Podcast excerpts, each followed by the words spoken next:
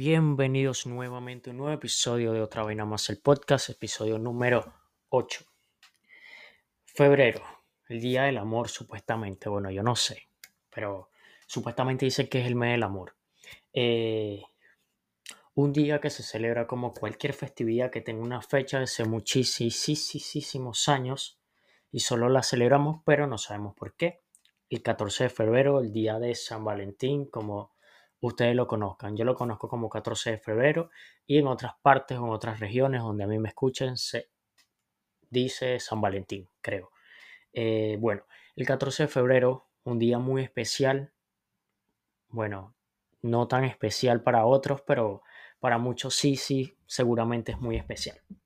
Bueno, eh, resulta que esta fecha se celebra anual, es debido a los antiguos romanos y estoy casi seguro que nadie en estos tiempos se lo pregunta o se lo ha preguntado y si se lo ha preguntado, bien por eso. Y si no, aquí te voy a explicar y te voy a contar para mi bola. Bueno, hace un coñazo de tiempo, para ser más específico, por ahí en los años 1900, no mentira, para ser exacto, en el siglo XIX. Un personaje llamado Valentín era como el Robin Hood del amor, ¿verdad? Yo relaté la historia de esta manera no era Robin Hood, solamente que yo lo quise como asemejar a que Robin Hood llega y le roba a los ricos para darle a los pobres y este pana llegaba y hacía algo similar, pero con el amor, pues no tenía que nada ni con la comida ni con la plata. Bueno, eh, el beta era que este pana se enamoraba de todo aquello que respirara. En este caso, pues mujeres, no, no sé si el man era gay o era marico en ese momento, pues no sé. No existían las vainas estas no binarias y vainas. A lo mejor el pana no sé, no, no sabía qué era lo que quería hacer, quería ser como Barbie. Bueno, eh, se enamoraba de todo aquello que respiraba, como todo un galán, como todo buen hombre. Pero cabe destacar que Valentín era católico, por lo tanto la celebración se basa en el catolicismo por la prohibición del cristianismo en aquel entonces. Pero como aquí no hablamos de religiones, los cachos van para cualquiera, digo, la historia va para cualquiera. Los, los cachos seguramente también, pero la historia es para cualquier persona. Según cuenta la leyenda, que este personaje llamado Valentín cazaba de manera anónima a los soldados con sus prometidas. Es decir, este pana llegaba y no tenía nada que hacer, porque la verdad no tenía nada que hacer. Yo, digamos que yo soy Valentín y X persona tiene algo con X persona y yo vengo y le digo, ¿y por qué no se casan? Vamos a casarlos. Y esa persona es como que no, todavía no es muy pronto. Claro que no. Pronto, pronto es hoy. Pronto es mañana. Pronto es pasado mañana. Tienen que casarse hoy. Pero no, no, no podemos hacer eso. Sí, sí, sí puedo. Yo los caso. Venga para acá, mira un papel. Ustedes casaron. Ya están casados. Entonces este pana hacía eso, casaba a las personas pues de manera anónima y como que sin ningún, sin ningún cargo de, de casamiento. Pues porque el man de verdad no tenía ningún cargo que le pudiera dar ese derecho de casar a la gente, ¿no? Entonces, en aquel entonces, el emperador romano Marco Aurelio Claudio, pues en este caso sería Claudio II, yo solamente investigué sobre la historia de San Valentín, pues no me sé toda la historia romana, pero en ese momento el emperador que estaba mandando era Marco Aurelio llamado Claudio II, ¿ok? Este pana, al enterarse de las acciones que estaba haciendo el otro pana, las cuales les atribuían directamente a Valentín, este broe mandó a capturarlo como en esos tiempos no existían, pues, como que qué manera llevar los derechos de las otras personas, vamos a decir en pocas palabras, no existían los derechos humanos. Entonces, eh, para poder, digamos, castigar o penalizar a las personas que hacían algo que no les parecía a los emperadores, eh, lo hacían mediante la pena de muerte. Debido a eso, Claudio manda a capturar a Valentín, claramente lo encierran, para posterior a eso, pues ejecutarlo, matarlo, como ustedes lo quieran llamar. Pero eh, la historia no acaba aquí. Cuando Valentín estuvo en la prisión o en el calabozo, que técnicamente es lo mismo, al final él, él man estaba preso, em, este pana se topó con la hija del juez, el juez que iba a decidir como que, digamos que no existían los derechos humanos en ese momento, pero si había un juez, porque no era como actualmente, que tú haces un delito, entonces eso tiene que pasar por varios agentes, digamos, del, Estado, por la policía, qué sé yo, y hasta el final alguien toma una decisión por encima de ti para ver qué es lo más conveniente para el Estado o para ti. Entonces, en este caso, este pana no tenía derecho, no tenía abogado, no tenía nada, entonces al final iba para lo mismo.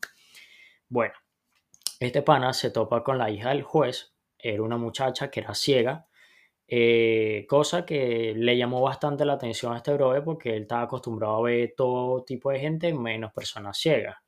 Entonces, este pana, eh, al ver que la muchacha no podía ver, no tenía de qué manera, digamos, verlo a él, eh, quiso orarle a Dios para, para ese momento y de alguna manera que dejara ver a la muchacha.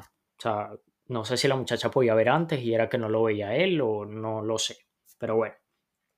Luego de eso, eh, trasladaban a Valentín, donde, era, donde iba a ser como, digamos, toda la ejecución, que era la plaza pública, porque para aquellos siglos de atrás acostumbraban hacer pues la pena de muerte, digamos, en público, ya que pues las personas que no quisieran como excusarse de qué habían hecho, si habían hecho algo malo o algo bueno, eh, pues los grandes, digamos, superiores a las personas o el pueblo que estaba mandando en ese momento, eh, lo hacían de esta manera como para que las personas que se iban a tragar la luz o iban a cometer algo diferente a lo que al régimen que había, pues no se les mm, como que no se les ocurriera hacer algo porque sabían que iban a terminar de esa manera. Entonces, cuando ya este pana lo tienen en, el, en la plaza para ya por fin ejecutarlo, antes de eso, antes como que de irse del calabozo, este pana hace como un papelito y escribe algo en ese papelito y se lo entrega directamente a la hija del juez. Obviamente la hija del juez estaba totalmente confundida, no entendía qué era lo que pasaba y eh, ella solamente empieza como a jugar con el papel, qué sé yo, yo no estaba con ella, pero bueno. Eh, la chama estaba súper confundida por aquel papel que el pana le, había dado, obviamente, hasta yo estaría confundido, si no puedo ver qué voy a hacer yo con un papel, a tocarlo será a ver si puedo de alguna manera leerlo, pues. No sé cómo se llama eso cuando las personas pueden leer lo que no pueden leer, o sea, pueden saber qué dice mediante los, como los relieves que tienen ciertas cosas para las personas que no, que tienen esa discapacidad de, de visión, ¿no? Entonces, esta chama por fin abre el papel ve el papel, lo está viendo, o sea, literalmente lo está viendo y dice, eh, con amor, tu Valentín. O sea, fue como que la, primera vez que, la muchacha logró ver y para ella fue, puedo decir que fue algo grande, fue espectacular, qué sé yo. Eh, obviamente a Valentín lo decapitan, entonces de allí pues la historia y según foros y historiadores que han por mucho tiempo estudiado esta historia de una u otra manera, sugieren que este pana sí se enamoró de verdad y que aquella muchacha como que no sabía lo que este pana había hecho, pero de, cierta manera como que sí le causó como que, digamos, no sé, cierta mariposa en el estómago quizás. Y es por eso que actualmente se simboliza como el santo del amor, pues, para la iglesia, para la iglesia católica, ¿no? Entonces, eh, cabe destacar que el día de San Valentín no se conmemora de la misma manera en todos los países ni en todas las regiones, ¿no? Que creo que dije lo mismo, pero bueno. Eh, creo que en muchas partes del mundo se celebra de una manera muy diferente, pero creo que, que sí tratan de hacer semejanza a lo que es el 14 de febrero y a lo que fue San Valentín. Y también existe muchísima más historia referente a este tema, que también durante la antigüedad se celebraba en Roma una fiesta pagana que era como que dedicada, bueno, dedicada como a pegarle a las mujeres y toda la cosa, pero la fiesta se llama Lupercalia que eh, en esos momentos era un ritual que se le otorgaba fertilidad a las mujeres, supuestamente, y, o sea, unos son en el siglo XVIII, XVII, por allí, que es de, la historia que, que, se basa San Valentín, ¿no? Pero para todo aquel que quiera saber más respecto al tema, puede investigar por su cuenta no hay ningún problema.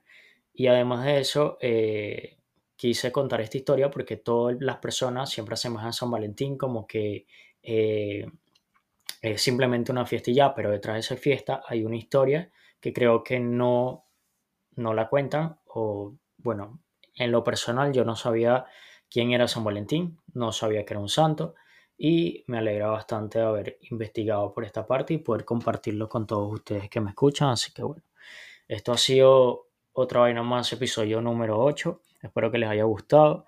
Eh, ¿Qué más puedo decir? El podcast está disponible en todos lados. Ya creo que no sepa qué coño lo digo. El podcast está disponible en Spotify, en Apple Podcast, en Google Podcast, en todo ese verguero que tenga que ver con los podcasts y en YouTube. Oh, y también a veces estamos en TikTok, así que bueno, cualquier verga nos estamos viendo por allá. Bye.